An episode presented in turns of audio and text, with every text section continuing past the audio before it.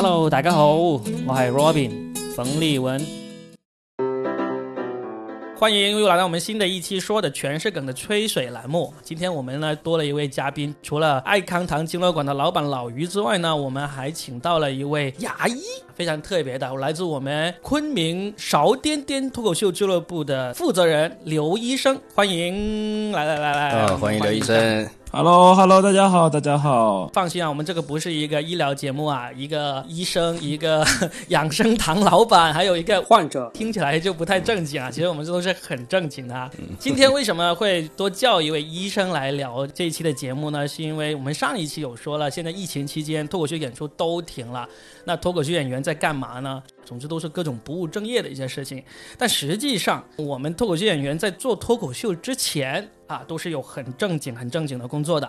确实是开始做了脱口秀才开始失业的。但是今天呢，又有一位是到目前还没有失业的刘医生，我们也叫他一起过来聊一聊，究竟什么时候这个疫情才能结束？我们什么时候才能重新开始工作？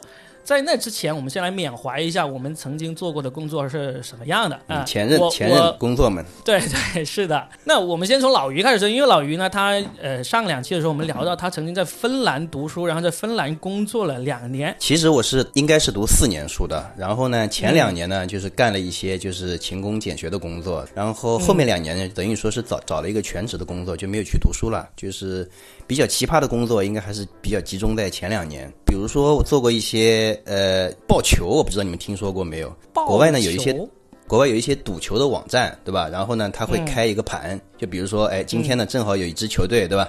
正好有一场比赛在那个我在的这个芬兰奥卢开始了，他就需要当地有人去现场，把这个现场的情况啊，就是实时的报给赌博公司，因为啊网上的结果对和现场的结果之间可能有个几分钟的延时。他们会利用这个几分钟的延时来调整赔率，你你大概明白了就这几分钟就是说时间，它其实就是打一个时间差。对的，就是这个、这里面可能还是能赚点钱的，就是。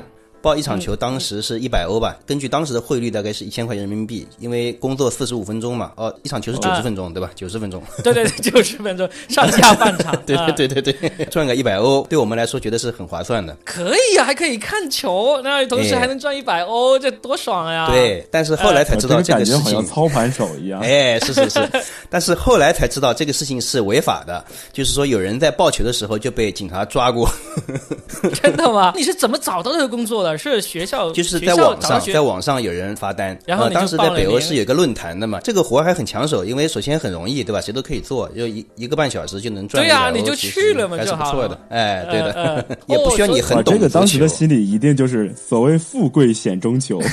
对对对，一百欧也没有太舍不得孩子套不住狼，还是不哎错。，但是刘医生说为我当这个有可能哎，说这个有可能富贵险中求是怎么样呢？就是你你是同时你可以帮这个赌球集团报告他信息，同时你又帮另外一些赌球的人，你提前告诉他信息，他也可以相应的调整这个赔调整率啊，自己的可以吗？调整自己的这个下注是吧？对啊，这个就是有点无间道的感觉了，嗯。对啊，他刚才一说富贵险中求嘛，我觉得这个有可能的呀。对对对，我主要是当时涉险还不够多，就是的，就赚了一百欧就就结束了。哎啊！你就只只报了一场啊？没有没有，报了好几场嘛，大概我印象当中四五场肯定是有的。到后来听说是违法的，后来就推给别人去做了。万一以以违法的不做，就推给别人。但但是是这样，我告知了别人这个风险，就是说那确实还是有人愿意险中球的。其实，哎，你你说这个，我想起来，我看过一部电影叫做《裸跑训练营》啊，就是嗯欧洲人对于足球，这是什么东西都可以赌的，你知道吗？你你去去，你刚才去报球，就是正儿八经的报这个比分啊，就最终比分啊，还有这个，呃，但是这就是赛况。啊啊，就就是赛况、呃比分也需要强调一下，比分也需要强调一下，但主要是赛况。比分就是最重要。的赛况，好吗？你这个不看球的人，哎，就欧洲人，他们有很多东西都可以赌，他们有一个赌什么呢？赌那个裸奔，就是在球场里裸奔。嗯，你知道欧洲就是有一些球迷，他很喜欢不穿衣服跑到球场上裸奔来干扰这个赛事，但是呢，啊这些人呢，他们是自发的，就是因为他爱好这个事情。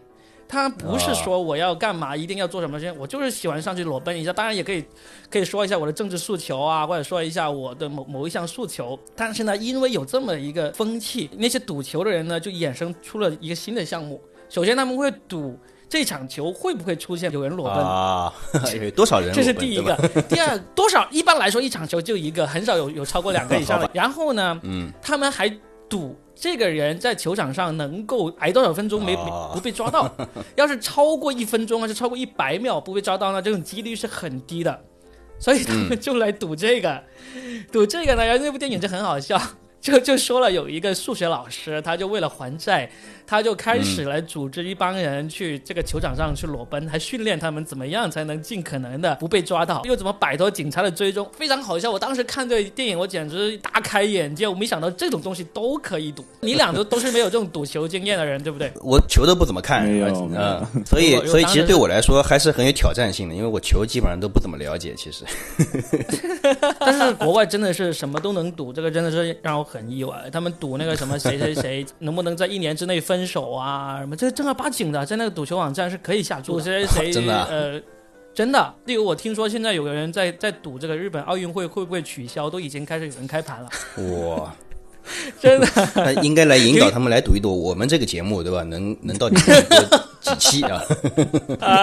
哎，好。你你你做过一个这个这种抱球的这么一个奇葩工作，那我们说说我们说一个不那么奇葩的非常正经的工作。我们先聊一聊刘医生吧。刘医生是牙医哈，你你是正儿八经牙科毕业，然后呢就开牙医诊所这种这种工作的。对的对的，没有开诊所，只不过现在在是在医院里工作，还没有到那种富有的程度。哦，就是如果能够开个人的牙医诊所，就是富起来的表现之一，是吧？对对对对对，就是开始有钱了，好起来了。哦，是这样。来来来，介绍一下你的工作和和。你怎么从牙医变成了脱口秀演员的这个过程吧？其实当时在上初中的时候就已经萌生到这个学医这个想法了。是为什么呢？是因为我当时喜欢的一个女孩儿啊，有一天那个她在那个 QQ 牙特别差，QQ 空 没有没有没有，那倒不至于。她在那个 QQ 空间里面写上，她说：“哇塞，医生的声音好酥哦，医生好帅哦。”所以当时我就立志，我说我要成为一名医生。到了大学之后，我考上这个学校之后，我才知道原来当时我喜欢那个班花，他说的是陈奕迅。我天哪，这个是个谐音梗啊！对，是个很破的谐音梗，但这是个真事儿。但是这是个，这但是这是个真事儿，因为当时初中可能大家这个英文水平有限，不会用不会写医生，但他就直接写了写出了医生。像工作之后，我的天。对对对，被谐音梗误了终生。但是工作里面其实后面还有很多好玩的事情，就是给大家可以给大家分享一下的。就比如说啊，比如说这个大家都知道，我们要拔一些这个智齿，呃，东北话叫做历史牙，我不知道你们那边方言叫什么啊？呃，有的人就说啊，你们医生看牙这么贵，对吧？拔一颗牙就要好几千，好几千。然后有一个患者呢，也是这样跟我说的。我说行，那这样呢，这样妹妹。我给你拔个 VIP 的，你这颗牙我按两个小时给你拔，你看行不行？还算时长啊？哎，拔牙哪有那么贵？怎么会要几千？拔牙拔牙好像没那么贵啊，拔个智齿好像就几百块钱吧？是你是你说的贵是不是？有的没有？怎么可能？有的阻生齿如果贵一点点的话，这个比如说它阻生齿阻生的这个程度。比较难的话，然后靠近神经管这样的话，是要这差不多这个价格的。哦，有这么贵的贵一些。呃，对，是有的，是有的，就是看难度嘛，看难度。我现在才知道。哦，所以这这是根据这个难易的程度来收费的吗？你要进来先检查，然后你看这个拔了那个。呃，难易程度，然后再决定这个这一次要得要收多少钱，是这样子的吗？对的，我需要拍片检查，然后判断，说白了，把这颗牙需要定位，它到底是一个阻生程度是什么样的。那我觉得这个比我强，我那个九十分钟，你看才一 一百五。对啊，对啊，而且我我这样想啊。就你给他检查完了之后，你发现他这个牙很难拔，然后呢，你就开出了一个几千块钱的价格。他要是说啊，我这个太贵了，我拔不起，这样子他还能走得了吗？这样的情况下，肯定能走得了啊，可 能肯定能还能走得了。就你给他检查的时候，你也你也有准备说，哎呀，这个太难了，这估计这个穷逼应该给不起钱，就就有做好这种心理准备。就是我们正经的来说，因为第一点的话，我们是个医生，就是你的责任和这个职务。就是要解除患者的痛苦的。那我我也问问问题啊，就是说拔一颗牙，它这个东西可以讨价还价吗？你可以跟他 多少？你可以跟他商量商量，你说能不能便宜一点，对不对？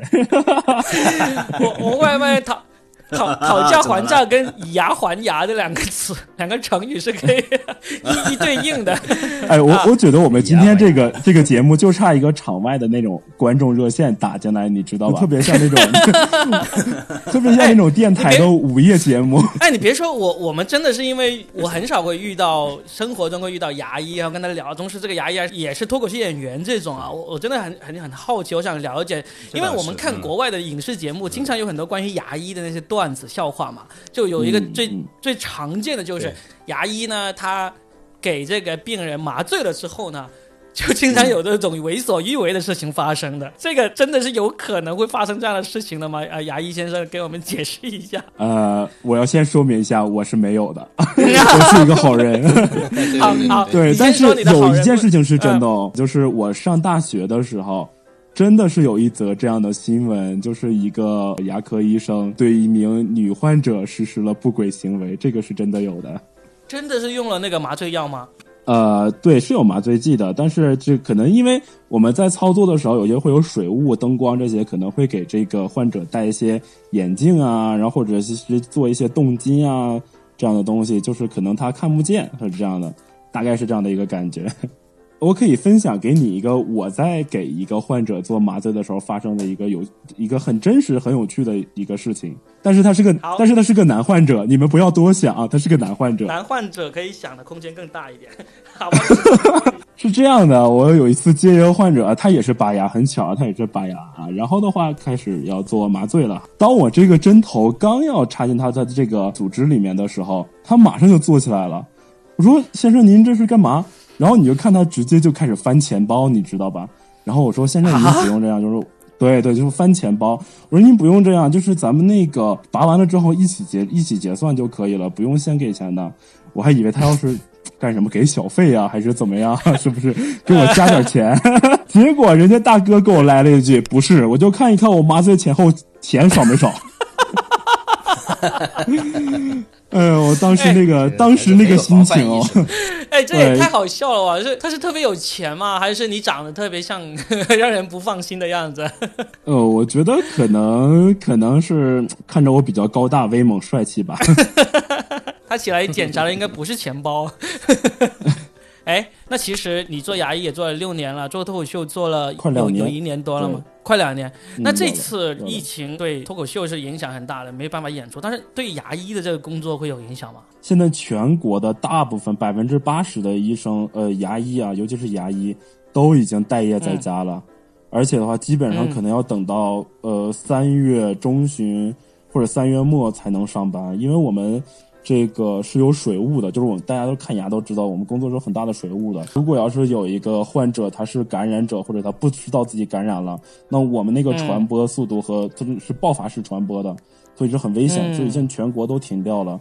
只有像我们这样三甲医院的话，然后才会开那种急诊，还是急诊哦，就平常的这种都不开，只有急诊才会嗯开，是这样的。哦，明白。你也现在也跟我们差不多，也是属于这种失业状态了，工资还照发吗？呃可以，哎、照可以，但还是是也要 也要去值值班，偶尔还要去打打战水。也要去，那你是怎么忽然萌发了，就是当牙医的过程中要去做这个脱口秀演员这个事情呢？就平时跟病人的时候会开开玩笑啊，会给人一种哎，这个医生特别逗、特别风趣这种感觉吗？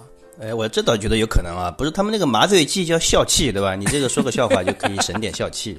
可以这么理解哎，可以这么理解。但我是觉得是这样，就是因为我在我在实习的时候就发现了，就是大家都看牙就太严肃了，尤其是老师都那些都太严肃了，一句话都不说的。啊，本来就已经很害怕了，肯定啊加上我自己性格可能稍微会开朗一些，比较喜欢跟人交谈，那就会跟他这个、呃开开玩笑呀，然后的话呃说一说家常啊，这样的话我觉得会比较好。然后的话，大家也会嗯放松起来。其实我也是看到了这个效果他们那边的节目之后，我觉得我也可以啊，不就是叭叭嘛？对吧？用东北话不就是叭叭吗？对啊，对，啊，我觉得我也，我觉得我也行。然后找了一些公众号啊，然后去看了一看，学习了一下，然后之后就跟嗯那个我，因为我在昆明工作嘛，就跟昆明当时嗯本地的这个俱乐部就开始做联系，然后慢慢慢慢慢慢的嗯去尝试啊，去讲啊，基本就是这样。然后也是啊像刚才一样，把自己的这个一些呃看牙的经历啊，然后跟大家沟通一下，分享一下，基本上是这一种。对，而且我觉得这个都是用嘴说话，对吧？人家口腔医生也是专业。我觉得牙医特别应该要会说笑话，或者能够能够风趣一点，因为你面对那个病人，那个病人是没办法说话的，好闷啊，嗯他不能说话，你自己就只有你自己能说，你想说啥都可以，你他没有办法还嘴。是的，是的，可以好好我有的时候会拿他们练段子的，就自己写出一个段子，然后呢，对对对对，就比如说看着看着，李阳就说来。我新写了个段子，你帮我看一下，你感觉怎么样？如果好的话，请举左手啊。就好的话，请举左手；有特别好的话，就把你的大牙给笑掉，然后你就把那大牙给拔下来了，真的是笑掉大牙了，这个是。那有没有病人要求最后就你给点优惠？不好笑，精神损失费、医疗费少给一点？呃，我觉得他们应该是肯定会有这个想法，但是他们应该不敢说，他们怕我弄弄疼他们吧。谁敢说啊？对啊谁没叫他加钱 已经不错了，你说是不是啊？还另外拼了场开放麦了，这个哎，但是哎我觉得你们已经对牙科的这个价格已经有误解了，我要严重的说明一下，我们是有市纠场参正一下是吧考价格，对对，嗯是有市场参参考价格和这个物价局规定的这些价格，而且还有医保的规定的价格，这些都是都有的啊。不是说这个自己漫有的是吧贴要价，大家千万不要 不要误会啊，不要误会。物物价局是有规定，但是你说我这个是加了这个笑话了，这个要额外 额外表加演的，对吧？，物价局也管不到你。不，但懂的观众他会举报你，但你这个没有这个演出的资质啊。好，牙医的这猎奇，我们聊聊，我们聊聊。哎，老于，你现在的其实你的职业也是很好笑，你是一个经络馆的这个老板啊，那你自己会真的会亲自给哎对对对对下场给客人去按吗？那倒不会了，就是首先嗯我不专业，对吧？然后我也就是我我这个没有认真学习他那套就整个的这个按摩的手法啊以及经络啊，其实。呃虽然我很相信这个啊，但是我比较懒，就是没有仔细去学习，所以我基本上不会自己去按。虽然我跟我的同学们也说来了，来吧，来吧，对吧？你们来了，我亲都是自给你们按骗过来而已多半都是，买完卡就是。对 对对，顶多就给他们按两下，也就交给我们的技师去按去了，就捏两下。意好，思你说到这个技师，我问一个，我问一个，这个也是外行的问题啊，也是，嗯，就这些技师，你们是怎么来判断他行还是不行的？首先啊，就是说他说什么嗯都不重要，因为这些技师啊，我们第一批技师都培训了八个月，他只要能坚持下来这八个月，基本上都行。培训八个月的时候是开业吗？还是就在开业前，嗯，啊开业前啊？不是说开业了之后来八个月之后，这八个月的顾客都好惨了。不是拿顾客培训，嗯不拿是拿谁来培培训？是拿技师，技师和技师相互之间培训。那也许啊，就前前三个月是技师和技师之间相互培训，但是后面的五个月，他们也就是说找师傅带着实习啊，然后在客人身上练手。啊，那你这套流程跟我想问的其实是一样的，我就想看看跟那种以前那种东莞那种嗯技师招聘的流程是不是一样的？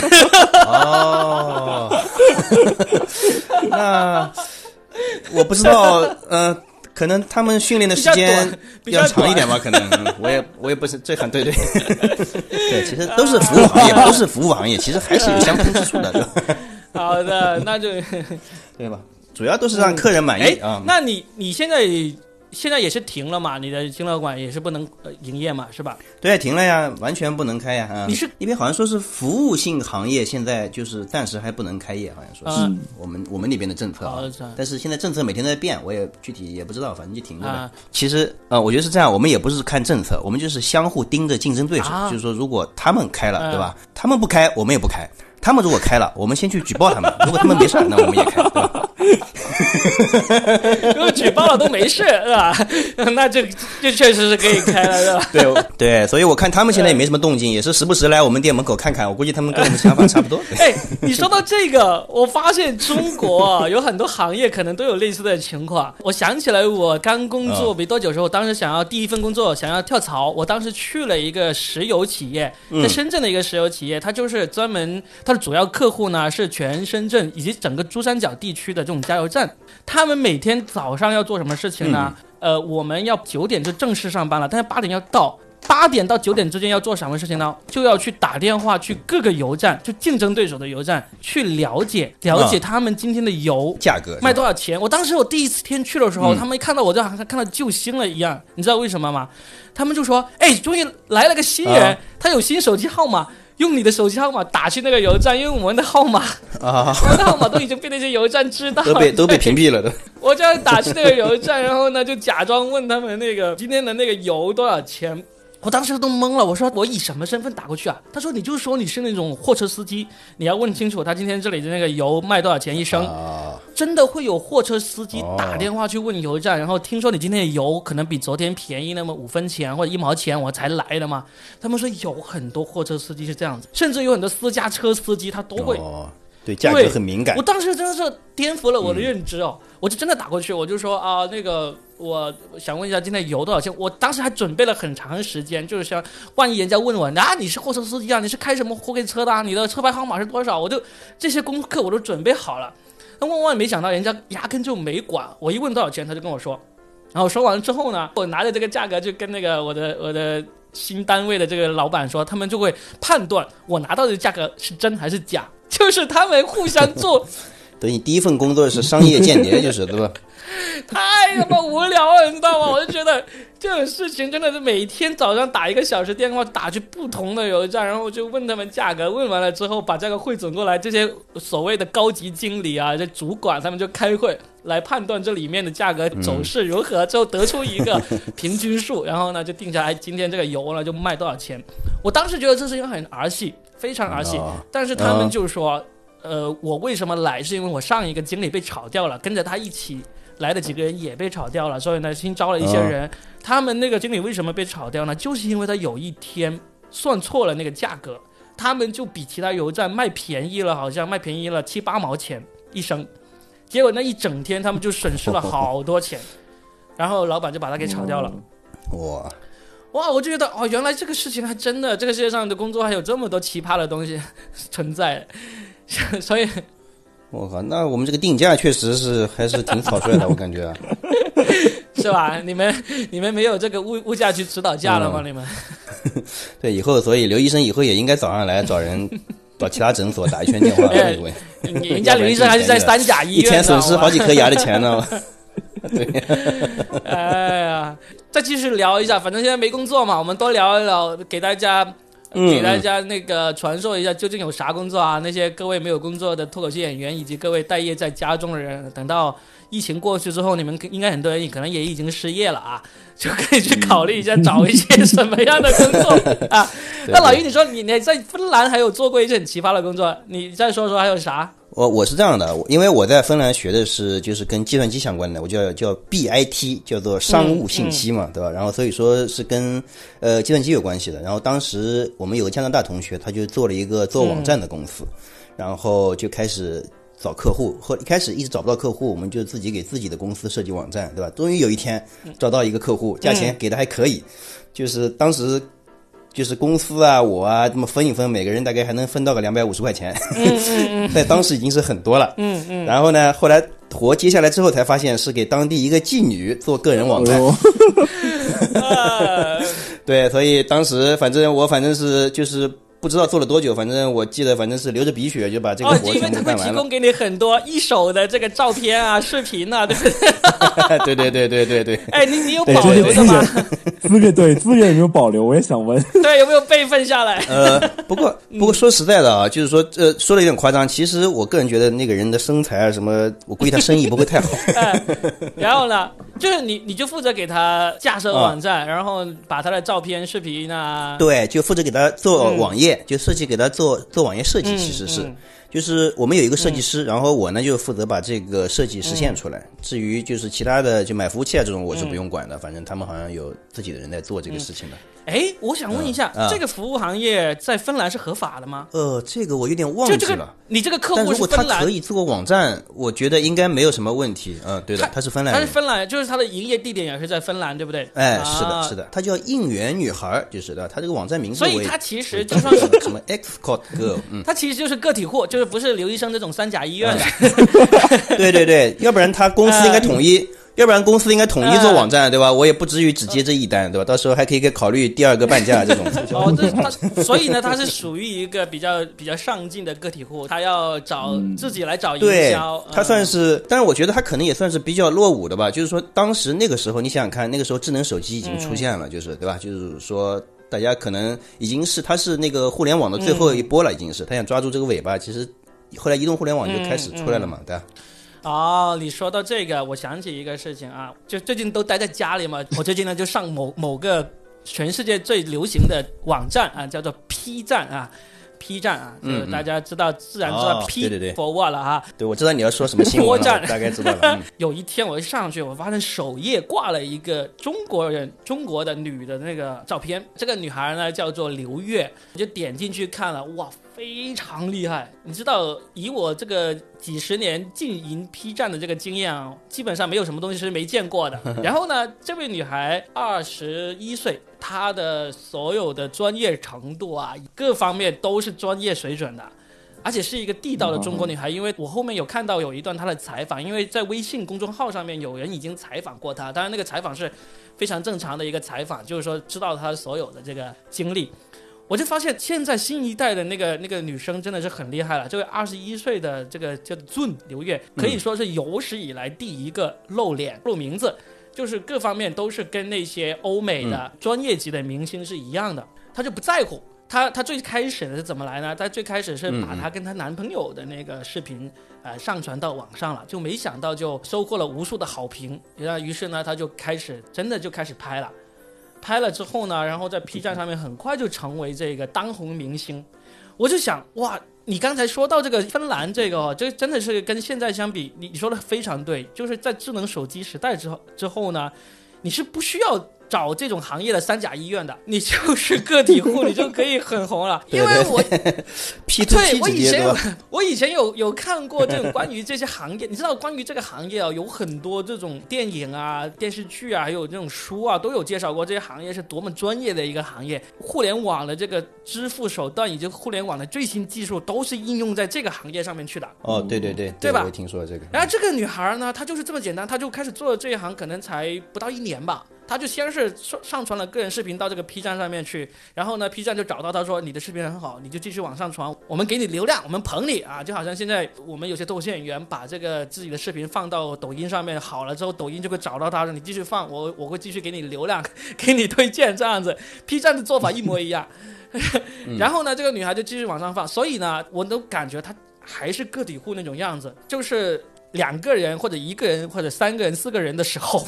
他都是拿着一个手持的那种稳定器或者那种云台、智能云台那种方式来拍，就拍的很好看了，你知道，跟以前一不一样，以前是没有云台，就是它稳定了，对吧？画面不抖了，呃，所以。所以我就觉得哇，你那个芬你芬兰那个老客户，估计如果是你那你现在还在芬兰读书，你就接不到这样的活了，因为现在都是已经一个人能够搞定所有的事情了。而且这个女孩很厉害哦，确确实是就不需要中间商，中间商占不了差价，占不了差价。这个女孩她自己剪辑哦，她的视频的所有剪辑对 都是她自己剪的，自编自导自演自剪，对吧？一分钱都不给别人赚，自己去谈客户，自己收钱。呃，有点像那个谁，那个前。段时间那个有个歌手歌星叫什么？呃，李荣浩啊，说他从作词作曲编曲到后期剪辑到音响什么全都他自己全干，全一个人，一个人乐队，一分钱不给别人，一个人团队，一个人公司，真是太好笑。因为刘医生就一直是学医出来，然后一直做医生嘛，对不对？就除了医生没有别的其他的工作经验了，是吧？有呀，有有有的有的。有吗？还做过什么工作？我现在还在兼职的在送外卖。哇！真的？那你跟那个，哦，这个你跟成都那个蔡师傅一样的，也是哦。我们俩沟通过，我们俩交流过这个这方面的这方面的这个经验。他是全职在送外卖，对不对？啊，对，他是全他是全职在送，他那个好辛苦。你那你是兼职送的，为为什么会想到要做这个事情呢？因为我是一个人在昆明这边，可就是第四年了已经。然后我是一个。比较受不了孤独的那一种吧，但是你又不去，你又不能老去找女孩子，对不对？所以为什么你要你要像个人嘛？好，对，你要做个好人嘛，要维持一下正正派医生的这个形象。所以那个时候就特别容易去喝酒，晚上就有一种去那些酒吧喝酒这些。后来我就看着这个他们这个说这个外卖也可以兼职，然后有一次我就试了一下，哎呀，心血来潮就试了一下。结果一试就就觉得嗯挺好的，而且有有的时候真的会有一些福利哦，有一些福利。来来来，哦，这有点意思啊，遇到了我想了解一芬下啊。兰的那一位，哎，好像是可以这么理解哈。就是我给大家讲两个小故事吧。然后第一个小故事是这样的，就是我还记特别记得，那是我第二天晚上送外卖，我晚上因为我白天上班嘛，晚上睡不着的时候我再出去送外卖。然后嗯就有一个小姑娘点了一杯这个奶茶，我去给她送的时候，这个小姑娘只围了一个白色的浴巾。啊，我，然后呢？然后她说：“你能不能进来一下，帮我抬个东西？”哦，是真的，是真的，是真的。嗯，我觉得我应该做个好人，我就说对不起，后面还有单，我就走掉了。因为我不怕别的，我我不是说自己不行或者某方面这个你就怕仙人。跳是吧？把持，对，你不是怕仙人跳，你是怕自己把持不住。哎，不把持不住，当时就把他的智齿给他拔了，是吧？可以，这个违背预期很棒，这个违这个违背预期哎很棒。呀，刘医生，你知道以前有一个 有一个著名的日本的叫做龙泽罗拉吗？他就是被人吐槽他的后槽牙，他的后槽牙是一个不锈钢的牙齿。我看过，我看过。你看过就你们做做医生的，是不是看着特别难受？有有什么鬼？这个年代了还有不锈钢的这种后槽牙？就你说这个事情，我就要跟你讨论一下呢。就是他火的时候，刚刚是我们上大学，就大一不是大二的那一年，你大家就就会说啊，这个人的就是可能看着看着，这个目光就不在于下面了，就在于上面的这个人的牙，呃，怎么怪怪的？对呀、然后对然后两个宿舍，两个宿舍就会抱着一个这个电脑，然后八个男生就在那讨论，把医生他的牙对，就在那啊讨论讨论这个隆多罗拉这个这个牙是怎么回事儿，你知道吗？一点哎，来来，你说一说，来来解开我少年时代的一个谜，为什么他要做不锈钢的？我就想知道。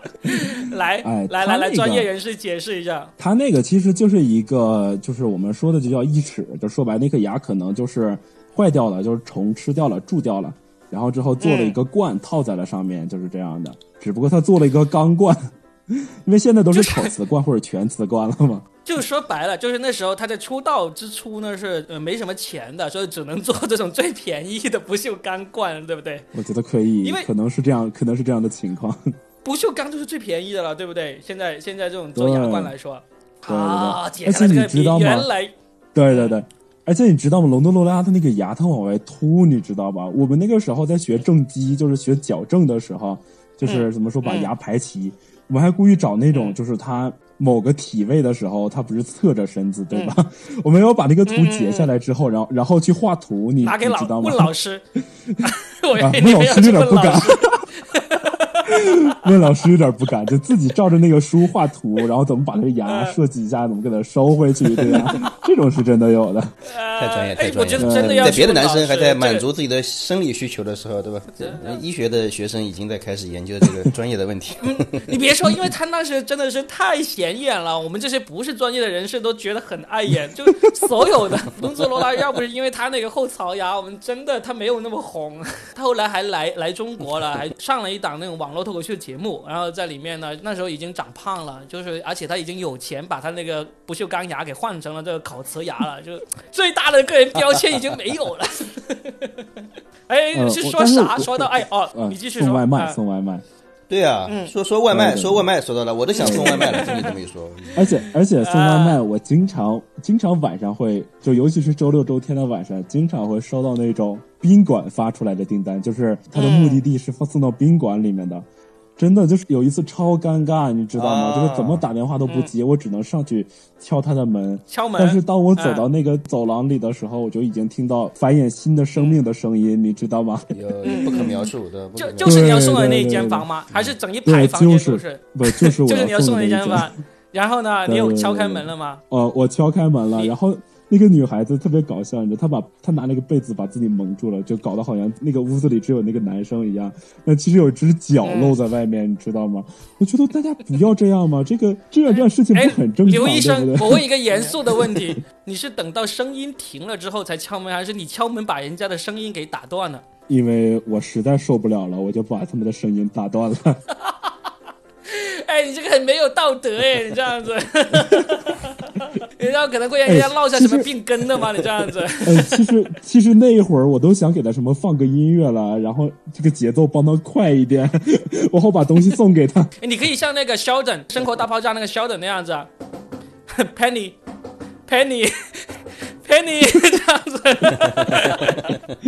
哎呀，真是啊！我们这个这个尺度不能再大了，再大的话，喜马拉雅真的会过来。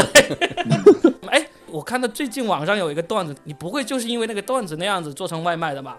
他们说现在疫情期间呢，就是外卖就已经只能是给这种美团啊、饿了么这些来来取单来送外卖了。就是说你自己去那些很多商店的话，他是不让你拿走的。他就必须要让那些人来接，他就说：“那我没有这种美美团 A P P，我就不能叫外卖了吗？”人家说：“哎呀，很简单的，你下载一个美团，然后注册一个就可以了。”结果呢，他就真的是花了半小时时间下载了一个美团 A P P，然后把所有资料都填上去了，注册了，最后呢，他就变成了一名美团骑士，就是他本来想要叫外卖。这个你不会是这样子的吧？没没没有没有没有，但是我遇到过比较机智的人，真的是很机智。嗯，就是呃，昆明去年呃去年在下大雨，就是这个应该中央台都有报过，就雨的也很深了。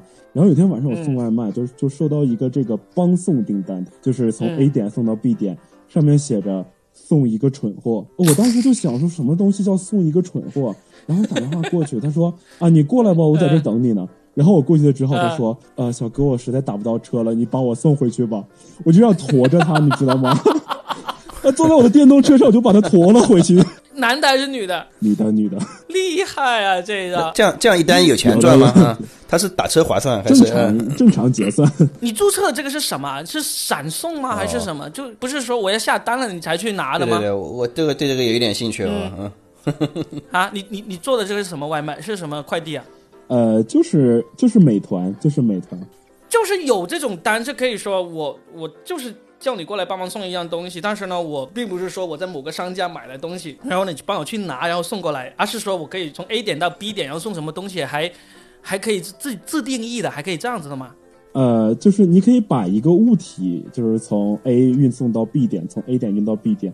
但是像他这种打不到车了之后，就打了个美团过来，我觉得是实在是牛逼，太奇葩了，实在是厉害。我倒想问一下，这个这个这个这个外卖这个好做吗？会被人投诉吗？什么的？还是就是如果赚点零花钱，你觉得这个是不是一个很好的选择？进去了。我说实话，我觉得挺辛苦的。你看，其实今天我也去送了，今天。一下午我才做到了一百块钱，一下午，而且很冷，而且昆明的冬天真的很冷。就整一个下午，你都花在了这个事情上面去。从一点到五点钟。那这个你可以选择吗？就像那个滴滴司机一样，就是我可以选择今天接单，或者我可以选今天不接单，很自由，很自由。但是你说从一点到五点四个小时，你是四个小时。你送了多少单呢？呃，我看了一下，应该十一单，十一单，十块钱不到一单，对吧？呃，那个于老板，你还是死了这个心吧。我觉得也是。对我还是还是有什么报有什么报球的这个活儿，这还可以继续联系我。对，你可以重，你可以重新考虑一下，怎么在做网站啊，给这个新时代的这个做网站比较适合。对对，有什么从事这种特殊行业的人可以继续找我啊，做网站。嗯嗯，我说过一个，其实跟我和老于这个老本行有点相关的，因为我是一直在做这个写段子啊、编剧这个活嘛。因为这个疫情其实对对我来说影响不大，就一直都是在我我原来我也是不需要去那个公司上班啊，不需要跟人很密切接触，就写写单就是了嘛。现在疫情来了，不是很多节目都给停了嘛，我的那个生意肯定也受影响。但是万万没想到，现在又出现了一个新的转机，现在大家不能集中来拍节目、录节目了。但是呢，现在各个网站、各个平台，他们都开始转战这种远程的录制的节目。而这种远程录制的话呢，依然是要找这种名人明星来做的，他们一样是需要有人来给他们写稿子。哎，我发现我的活没有怎么减少，没怎么受这个疫情影响。哦，那倒是个好消息。我觉得借着这个节目，也向我们全国的这个编剧同行啊，还有这个甲方爸爸们声明一下，我们这些喜剧编剧呢，还在活着，还在嗷嗷待活啊！你看，我们今天聊了这么多。那有脱口秀演员兼职做医生的啊，不，医生兼职做脱口秀演员的啊，同时兼职送外卖的，啊、还有这个脱口秀演员兼职做这个按摩的，啊 爱康堂经络馆的，呃，对对对所以反正也算是在这一期里面聊一聊一些，估估计很多听众都在怀念、想念那种工作的场景。我们把我们曾经做过的工作啊，重新拿出来让大家怀念一下，千万不要忘了，你们终终究是要回去，回到那个可爱的工作岗位上的。呃，也是我们聊这期节目的一个初衷了。那就差不多，那我们这一期就录到这里啊、希望大家收听愉快，我们哎下一期再见，拜拜。拜拜